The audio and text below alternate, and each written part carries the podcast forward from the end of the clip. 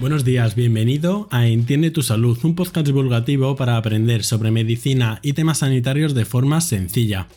Yo soy Gonzalo Vaquero Sanz y podéis encontrarme en otras redes, TikTok, Twitter, Instagram o Facebook como arroba Entiende tu Salud y ahora también en YouTube como Entiende tu Salud.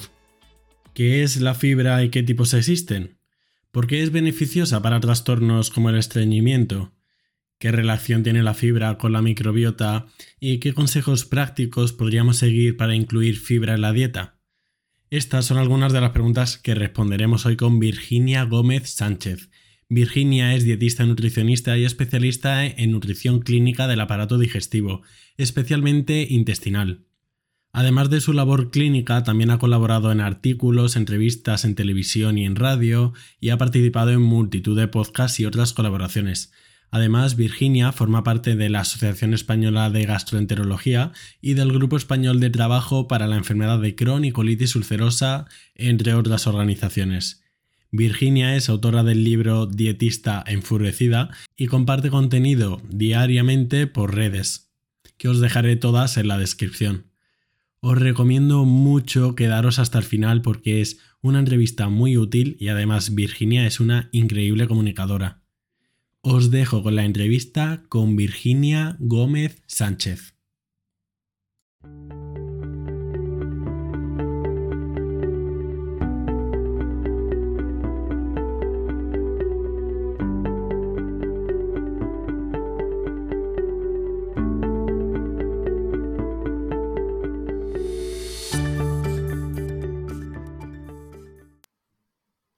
Buenos días, Virginia. Muchísimas gracias por venir. Hola, muy buenas. Muchas gracias por invitarme, Gonzalo. Creo que hay mucho desconocimiento en cuanto a la fibra, pero también partiendo desde lo más básico de qué es la fibra o incluso en la propia carrera de medicina, te podría decir que ni siquiera queda muy claro qué, es esto de la fibra. Oh Dios. Pues, eh, o sea, realmente fibra se considera a todas aquellas partes eh, de un vegetal eh, aquellas partes comestibles de un vegetal, porque no puede ser un trozo de madera, porque eso no sería comestible, que nosotros no podemos digerir, pero que forman parte de esas partes eh, comestibles. Por ejemplo, em, la piel de, una fruta, eh, tú te la puedes comer y nos la solemos comer, pero eso no se puede, o sea, apenas se puede digerir, de ahí no se saca prácticamente nada, eso se considera, se considera fibra dietética. O sea, fibra es todo aquello que no se puede digerir, pero que forma parte de, lo comestible de los vegetales, porque la fibra es sí de, origen vegetal. Si no se puede digerir, no da energía, entiendo. Bueno, hay veces, eh, realmente la función de la fibra no es dar, eh, vamos, no es dar energía. Es verdad que en función del tipo de fibra, eh, hay veces que nuestra microbiota puede extraer algunos nutrientes, o sea, puede salir por ahí alguna molécula de glucosa, eh, puede, puede, salir vitamina K2 o puede salir vitamina B12, que también puede producirla nuestras propias bacterias, pero en general eh, la función no, no, es esa y además la zona en la que se procesa, siendo que prácticamente toda la microbiota fermentativa está en el colon, eh, ahí apenas se puede absorber nada. Entonces la función de la microbiota no es obtener energía, aunque es verdad que nuestra microbiota la procesa y bueno, y alguna cosilla saca. Después hablaremos del tema de la microbiota, pero sí que es verdad que yo me he preguntado que si no nos da energía, ¿por qué el ser humano pues, eh, ha desarrollado esta capacidad eh, para alimentarse de esto, aunque no le aporte calorías? Entonces, ¿qué funciones tiene la fibra para nosotros? Claro, bueno, eh, a ver, esto podría ser como la, proteína, ¿no? Que la proteína, bueno, sí, en condiciones muy así se puede sacar energía de la proteína, pero es verdad que en un primer momento pues no está pensado para esto. Sin embargo, la fibra, aunque no nos dé energía a nosotros, nos, les da, le da energía a nuestra microbiota colónica. Entonces, eh, entre otras muchas cosas o entre otras muchas funciones que tiene la fibra, para mí la más importante es que da alimento a, a todo el zoo que tenemos montado en el colon esa sería la más importante y favorece que sea diversa y que crezcan especies que para nosotros son beneficiosas. Y luego, eh, pues bueno, pues ya puede tener otra serie de funciones como el tema de regular el tránsito, porque hay tipos de fibra, sobre todo la fibra insoluble, que puede estimular un poco el tránsito intestinal, puede favorecer a la saciedad. Luego también está el tema este con lo de, bueno, puede regular los niveles de colesterol, que esto, bueno, esto ya es un poco meterse, esto es un poco amplio y, acotable. Eh, entonces, bueno, tiene funciones muy interesantes. Ahora que has hablado de la fibra insoluble, ¿podrías detallarnos un poco más los tipos de fibra que hay? Sí, sí, la fibra, o sea, se puede o sea, generalmente se clasifica de dos formas, ¿no? Bueno, de tres formas, pero la tercera es un poco la forma eh, de a qué, molécula es o de dónde, eh, que esa no se usa. O sea, la fibra se puede clasificar en si es soluble o insoluble y luego si es más o menos fermentable. Entonces, la más famosa yo creo que es si la fibra es soluble o insoluble. En el caso de, la fibra insoluble, no, todo es 100%, ¿eh? o sea, es decir, no, no todos estos alimentos que voy a decir son 100% fibra insoluble o 100% fibra soluble, pero la principal diferencia entre eh, fibra insoluble y fibra soluble es que fibra insoluble es eh, todo aquello que es un recubrimiento, es decir, la piel de las frutas, la piel de las verduras, la piel de las legumbres, eh, la piel de los cereales, ¿no? que sería el salvado, o sea, todo esto, bueno, gran cantidad de lo que compone las semillas, o sea, una parte de las semillas es fibra insoluble y todo lo demás, pues bueno, se considera fibra soluble pues, en, agua, ¿no? Evidentemente. Entonces, esa sería un poco la clasificación eh, principal, digamos. Y luego el clasificar lo que esto quizás menos conocido entre fibra más o menos fermentable, pues depende de en qué grado sea atacable por, por microorganismos y que a su vez pues van a, van a fermentar la fibra, con lo cual pueden producir más gases y, bueno, y esto en algunas, en algunos trastornos y algunas patologías, pues en algún momento puede no ser tan deseable. Porque respecto a la relación entre fibra y microbiota, podríamos considerarla entonces un prebiótico, ¿no? Bueno, no todas las fibras son prebióticas. generalmente, a grandes rasgos se puede decir que la fibra soluble es prebiótica, pero la fibra insoluble, por ejemplo, el salvado, pues no tiene una función tan prebiótica como, eh, como otro tipo de fibra, eh, ¿sabes? O sea, eh, entonces, sí, puede ser bastante sinónimo el decir que la fibra prebiótica es fibra soluble, pero fibras insolubles como puede ser el salvado tienen más, tienen otro tipo de funciones, pues eso, más de regular el tránsito o de aportar saciedad o de rebajar el índice glucémico, o bueno, o de más que el índice glucémico, bueno, de impedir que un índice glucémico sea demasiado alto porque lo consumes junto con fibra.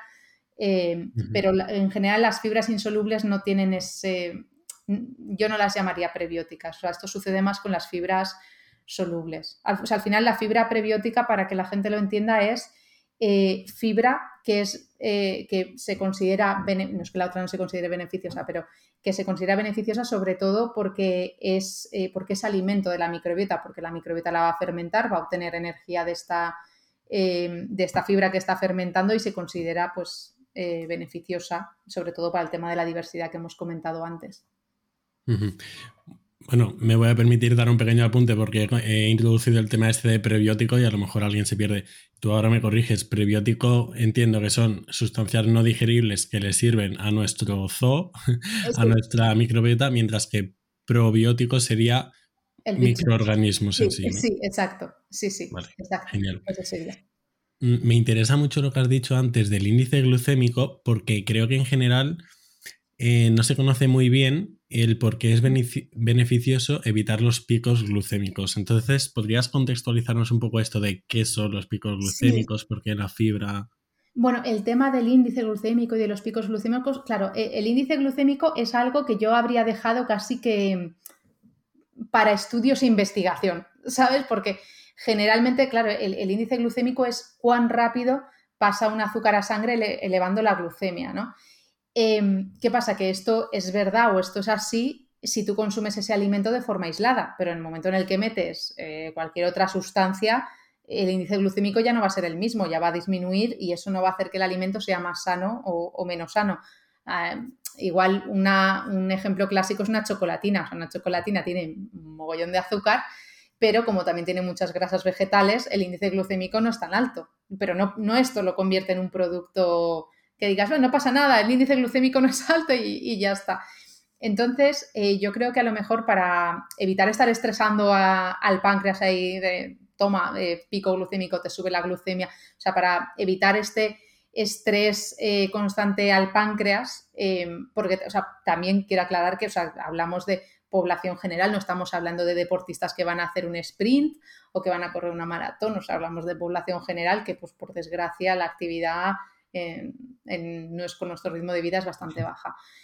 Em, entonces, yo creo que más interesante que hablar de índice glucémico más práctico es mejor hablar de carga glucémica, porque la carga glucémica tiene en cuenta, o sea, coge el índice glucémico, lo multiplica por 100 y lo divide por la cantidad total eh, de hidrato que contiene ese, ese, producto. Entonces, es un poco más representativo para que no haya errores, pues como pasa, por ejemplo, el ejemplo clásico nos pasa con la sandía la sandía, que a nadie en su sano juicio se le ocurriría decir la sandía malísima porque tiene un índice glucémico alto, que es verdad, o sea, la sandía tiene un índice glucémico alto. Pero claro, la sandía no tiene una carga glucémica alta porque la sandía, pues ¿qué pasa? Que es un 96% agua, entonces no tiene demasiada fibra, con lo cual el poquito azúcar que tiene pasa súper rápido a, la sangre y puede elevar la glucemia, pero claro, es que es una cantidad muy, muy baja de, azúcar lo que tiene la sandía. Lo que pasa es que no tiene ninguna otra cosa que la retenga, con lo cual puede pasar muy rápido a, sangre. Entonces, a la gente que le preocupen este tipo de cosas, yo creo que es mejor que se, que se fijen en, la carga glucémica que contempla tanto el índice glucémico como la cantidad total de, hidrato que tiene pues, el, alimento en sí, más que el índice glucémico solamente, que, que es que solo te sirve si comes el alimento aislado totalmente. Qué bueno, me encanta el ejemplo de, la sandía, totalmente cierto. Es que siempre se meten con la sandía y digo, por favor. por favor, no nos metamos con la sandía. Em, cuando hablamos de fibra, claro, siempre solemos pensar en, fruta y verdura, pero ¿en qué otros alimentos podemos encontrar una cantidad sustancial de fibra? Pues eh, el top por ración de consumo, y, si no, y no vamos a hablar de suplementos de fibra, evidentemente, el top por ración de consumo se lo llevan las legumbres. Por 100 gramos, las semillas eh, y no sé si los frutos secos quizá depende, pueden tener más cantidad de fibra a los 100 gramos, pero claro, no nos tomamos 100 gramos de semillas como si fuéramos un gorrión, o sea, tomamos un puñadito o las mueles y te haces lo que sea. Entonces, generalmente para las cantidades que solemos consumir por ración de consumo, las legumbres están en el top con mucha diferencia sobre las frutas y las verduras, con mucha, mucha diferencia. De hecho, yo hay veces eh, cuando hacemos o alguna clase o lo que sea que eh, yo os digo, ¿sabéis qué cantidad de, fibra tiene la lechuga? Eh, o sea, 100 gramos de lechuga, que 100 gramos de lechuga es un bol de lechuga porque la lechuga abulta mucho. 100 gramos de lechuga creo que tiene 1,7 gramos de fibra. O sea, es una miseria. O sea, es muy poca fibra y sin embargo la percepción es como ¿Cómo que 1,7? o sea, me estoy aquí metiendo ensaladas de lechuga y ceber insípida total para solo 1,7 gramos de fibra. Pues sí. Entonces, claro, las frutas y las verduras pueden, o sea, si hablamos a nivel nutricional, pueden tener otras funciones como aportar vitaminas, aportar minerales, aportar polifenoles u, otros antioxidantes, pero la fibra es bastante variable en función de, de la fruta y la verdura que escojamos de hecho, algunas de, una de las frutas o verduras, aquí cada uno, eh, que, tiene bastante fibra es el aguacate y nadie lo diría, ¿sabes? Que dices, ¿el aguacate? Pues el aguacate tiene bastante fibra, pero bastante más que la lechuga, que todo el mundo en su imaginario es como, guau, la lechuga, estoy comiendo mazo de fibra. No. Estás comiendo lechuga porque te gusta, pero por fibra, eh, pues bueno, está muy bien, pero, pero no, no tiene demasiada fibra.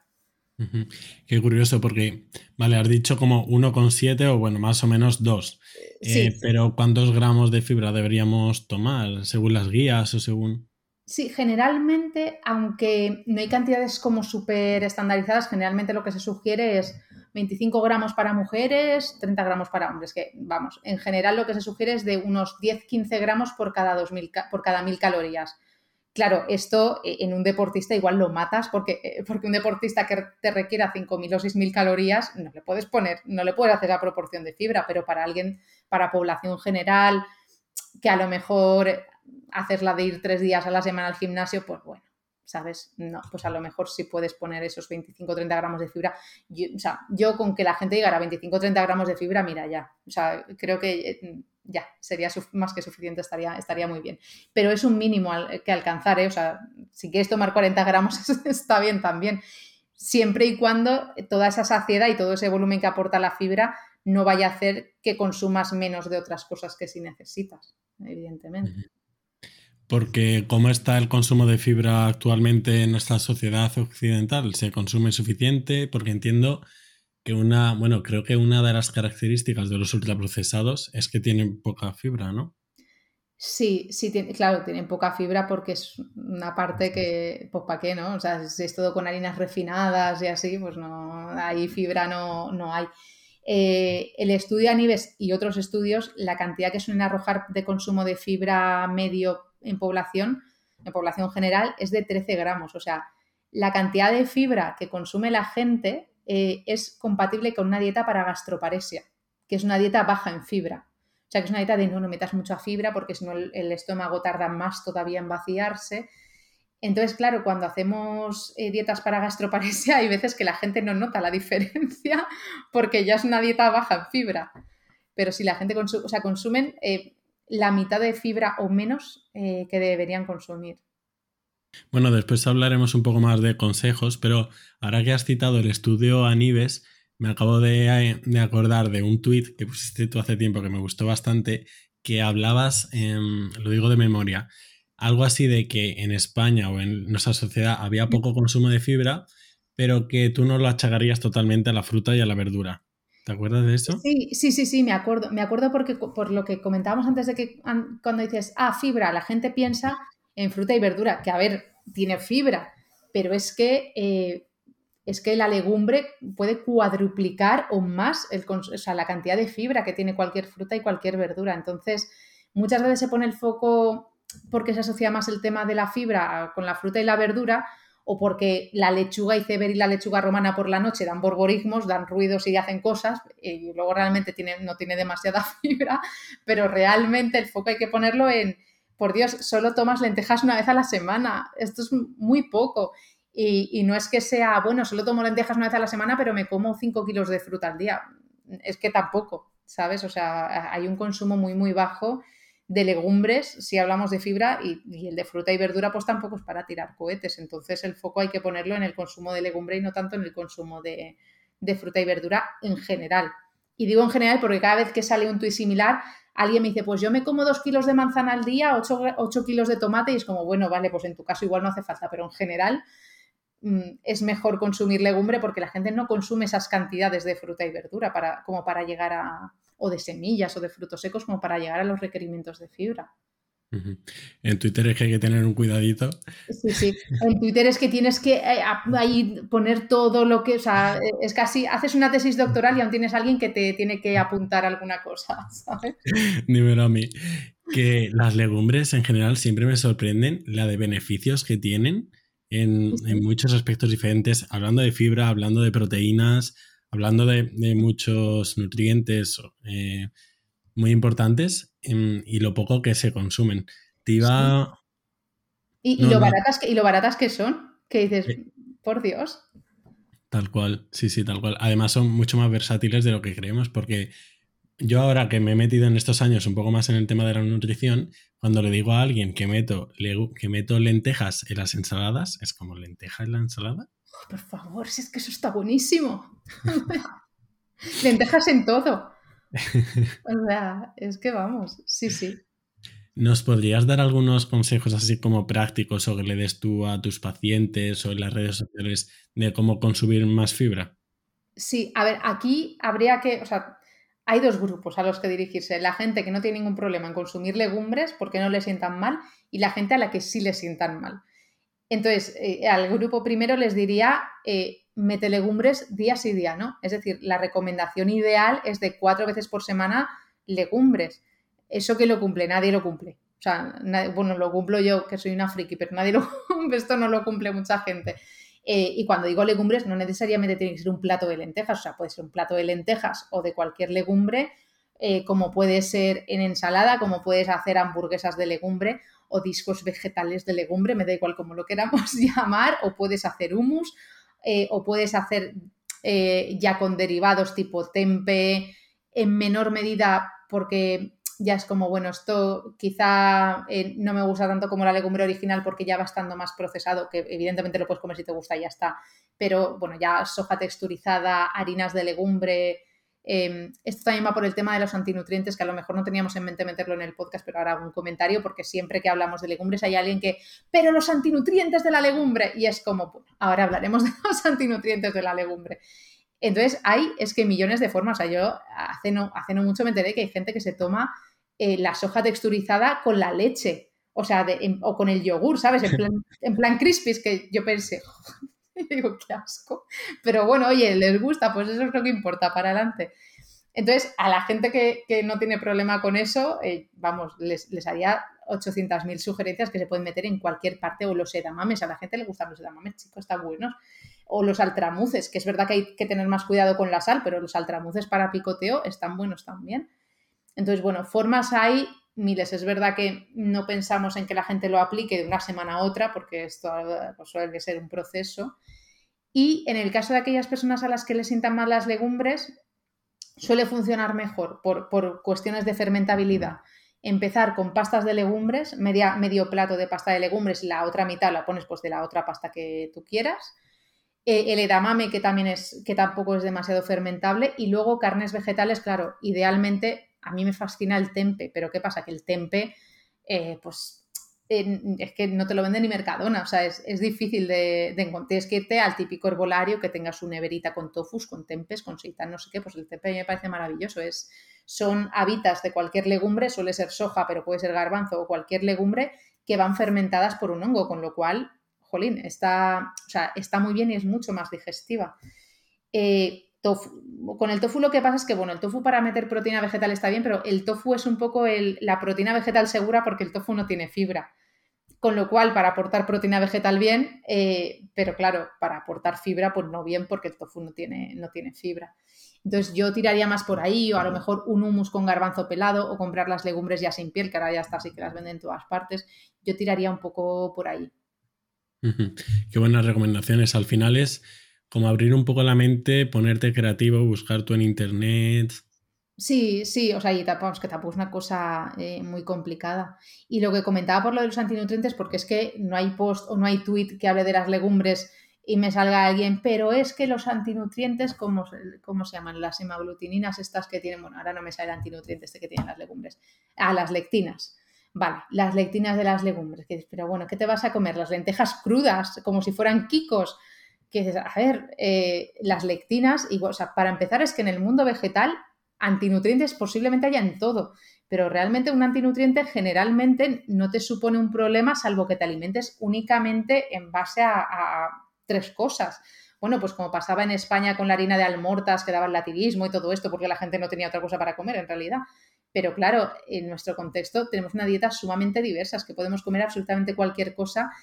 Eh, y es que es muy fantasioso pensar que un antinutriente de, ay Dios mío, no sé si estaré tomando muchos oxalatos. Pues no sé, ¿sabes? O sea, tú ves a alguien que se esté muriendo, o sea, es que son cosas que dices, es que esto en el primer mundo son preocupaciones que no hay que tener, salvo que tengas una dieta muy reducida o consumas una gran cantidad, pues en el caso de los oxalatos, que te hagas batidos de espinacas todos los días con remolacha y con ruibarbo y ya pues igual te peta un riñón, porque eso tiene muchos oxalatos, pero es que es una cosa que no va a pasar. Y en el caso de las legumbres, las lectinas se inactivan con el calor. A lo mejor no se inactivan el 100%, pero la inmensa mayoría se inactivan. Entonces, ya está. O sea, cuece tus legumbres y ya está.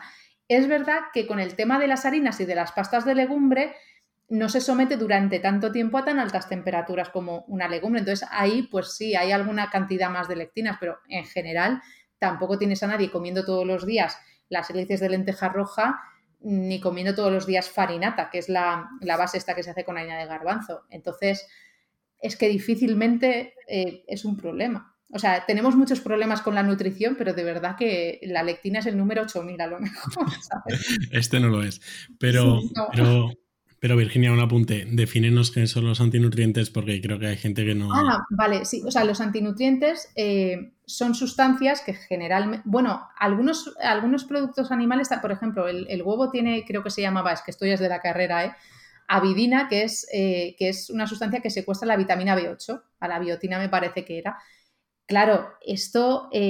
O sea, esto no, no, sucede con el 100% de la biotina que contenga el huevo, esto puede suceder con una parte. En el caso de los oxalatos, que también son antinutrientes, lo que hacen es que secuestran calcio. Pero no es que te van a descalcificar, es decir, hay, hay muy pocos alimentos que tengan una cantidad de oxalato tan, tan, tan, tan alta que haya que dar una recomendación. Y suelen ser el ruibarbo, que aquí no lo consumimos, y luego la remolacha, que la remolacha tú la ves de decoración en una ensalada y poco más, y no, creo que la comas todos los días. Y luego las espinacas, que solo suponen un problema cuando se ponen de moda los batidos verdes estos de yo todos los días me hago un batido con una bolsa de espinacas. Mal, mal, para el riñón mal. Eso ya son a lo mejor muchos oxalatos, puedes hacer piedras de oxalato y ahí sí que eso te puede secuestrar calcio y puede ser un problema.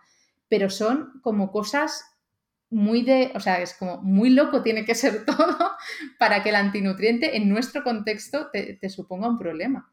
Entonces, son eso, son sustancias eh, que secuestran a, otras e impiden su absorción. Y claro, ahí hay, eh, hay antinutrientes que pueden ser eh, buenos, que pueden ser malos o que sencillamente son como pasa con los taninos, que dices, hay los taninos por lo del café, el hierro y la anemia. No, bueno, pues si tienes anemia, no tomes café después de comer porque te secuestra el hierro. Y dices, bueno, te secuestra el hierro, pero también te secuestra los metales pesados. Con lo cual, pues, en fin, sabes que mm. las sustancias son lo que son, no, están hechas para nosotros pensando en los humanos, o sea, son, lo que son. Y, la, y la clave y el mensaje es, no nos afecta. En general, esto no nos afecta en el primer mundo. Al final es fijarse en la cosa equivocada. Eh, sí, es, poner el foco cuando tienes 800 cosas por encima que dices, olvídate, ¿sabes? De, esto. Sí. El otro día me hicieron una pregunta que me pareció. Me sorprendió porque era bastante básica, pero claro, es que a veces hay que irse a lo más básico. Y es que me preguntaron que por qué se solía indicar comer más fibra con el estreñimiento. Hmm en, realidad, no con todos los tipos de estreñimiento se recomienda más fibra, porque en algunos eh, no se recomienda más fibra, pero en general, o sea, en términos generales, sí, para el estreñimiento se recomienda fibra por, dos motivos o, en función de los dos tipos de fibra, ¿no? Con eh, la fibra insoluble porque estimula el tránsito, con lo cual, pues bueno, eh, vamos allá. y la fibra soluble porque como absorbe un poquito de agua, pues hace que las heces sean menos secas eh, y tenga, o sea, al tener mejor consistencia y tener más volumen, son más fáciles de propulsar, porque ahí tenemos que pensar que el colon, aparte de la función que tiene con su microbiota, es un secador, o sea, va absorbiendo agua con una, en, algunas personas con mucha potencia y claro, las heces conforme menos agua tienen son más pequeñas, son más compactas y son más difíciles de, propulsar. Eh, entonces tenemos ahí un poco pues, las, dos, las dos partes, además del efecto que tiene en la microbiota. Em, luego hay algunos casos, pues por ejemplo, en personas que tienen un tránsito colónico, o un tiempo de tránsito colónico lento, donde no está recomendado el meter demasiada fibra, especialmente fibra insoluble, porque les puedes hacer un tapón y bueno, ya está, el fecaloma y, y eso puede ser, y eso puede ser un riesgo, pero en general sí. También es verdad que, igual que está bien consumir fibra, una cosa que yo no menospreciaría es moverse. O sea, porque el, o sea, el, estar en éxtasis permanente de, sobre todo, yo por ejemplo que generalmente suelo teletrabajar, es, o sea, hay que moverse como sea, me da igual, subes escaleras, bajas escaleras, o haces lo que sea, eh, pero para el estreñimiento eh, hay que moverse. Y además, una cosa que me hizo mucha gracia de esto es que, bueno, yo, yo no tengo hijos, entonces yo no tengo la experiencia, eh, pero resulta que las mujeres que van a parir, les, cuando la cosa tarda, les dicen, las mandan a andar, o sea, es como vete a andar, o sea, ponte a andar, ponte a caminar para que la cosa eh, tire más para abajo. Y yo, yo pensé, bueno, las comparaciones son odiosas, pero esto funciona muy bien para que todo vaya para abajo, o sea que bueno, siempre está bien. Entonces sí, eh, generalmente fibra, pero sobre todo también eh, hay que moverse, por Dios, y ya ni, ni decir entrenar, ¿sabes? Pero actividad, o sea, moverse todo lo posible. Sí, no hablando de deporte, hablando de moverse, porque de hecho en la gente ingresada en el hospital lo mejor para evitar que hagan un fecaloma, que hagan estreñimiento, es el andar por el hospital. Sí, sí, es como anda, anda, me da igual, coges el cotero y te vas a dar un paseo por el pasillo, lo que sea, pero, pero muévete como sea. Sí, sí, sí, sí. Mm, tengo otra pregunta sobre mm, relación de la fibra con los alimentos integrales que te quería preguntar. ¿Los alimentos integrales son buenos porque tienen más fibra o porque se suelen recomendar tomar alimentos integrales? Bueno, en general se prefiere, sobre todo, o sea, hablamos sobre todo de los cereales, ¿no? Que es un poco lo que puede ser integral o no, porque es lo que se puede pelar, eh, pelar o no, y, los derivados. Claro, realmente, o sea, con esto es que encima está eh, que, que se hubo, hubo que legislar al respecto porque Em, hasta no hace mucho, tú si hacías un pan integral, o sea, cuando hablamos de pan integral, hablas del grano integral. No vale el pongo harina blanca, añado salvado y es como, no, esto no, o sea, esto es eh, pan blanco con salvado, no es pan integral, son dos cosas diferentes, porque todo el grano tiene muchas más propiedades aparte de, la fibra, porque está el germen de trigo, del cereal que sea, entonces conviene meter todo, todo el grano entero para poder aprovechar todos los nutrientes de ese grano. Hablo de trigo porque es lo que más se, lo que más suele consumir. Em, entonces, claro, de hecho, eh, en inglés se habla de whole grains, no sé cómo se pronuncia, pero bueno, de granos enteros, eh, porque es con lo que se supone que vas a hacer el pan o, con lo que vas a hacer el derivado del trigo o del cereal que sea y ya está. Y, el mejor ejemplo es cuando tú ves un pan alemán, que es que ves hasta los trozos de centeno por ahí, sea, ves medio, medio grano de centeno ahí puesto, ¿sabes? Entonces, claro, es que todo eso lo tiene todo, tiene todos los antioxidantes, tiene todas las grasas, aunque los cereales no tengan demasiada grasa, todas las grasas saludables del cereal, es, es como lo menos procesado en realidad, con lo cual la recomendación es, si me vas a preguntar entre escoger un pan blanco o un pan integral, yo te voy a decir un pan integral, evidentemente. También es verdad que esto pasa solamente con cereales que son susceptibles de pelarse. Hay otros cereales, o sea, los pseudocereales como la quinoa y el trigo sarraceno, incluso el maíz, esto no, no, se puede pelar, esto va, va todo entero. Sí, bueno, al final, cuanto menos procesado, sin caer en la falacia naturalista. Eh, sí, sí, sí que luego el día que te apetezca te comes un croissant o lo que te dé la gana, pero ya hablando en términos de nutrición, ¿qué me recomiendas? ¿Pan blanco o pan integral? Pues si te da igual y no te importa mucho, pan integral, la verdad. Pues Virginia, dinos dónde podemos encontrarte, dónde hablas, eh, dónde escribes. Eh, bueno, en mis redes sociales, que en Twitter soy arroba virginut y en las demás soy dietista enfurecida. Eh, bueno, esto es una larga historia. Y luego paso consulta presencial eh, en Madrid, en Centro en Altea, que somos psicólogas y nutris. Eh, sobre todo vemos eh, digestivo y también trastornos de la conducta alimentaria, salud hormonal femenina y así. y como formación colaboro con mi compañera Ángela Moreno en nutridigestivas.com, que hacemos formación para profesionales y alguna pequeña formación para público general también. Qué bueno, me encanta. Muchísimas gracias por venir a ti por invitarme.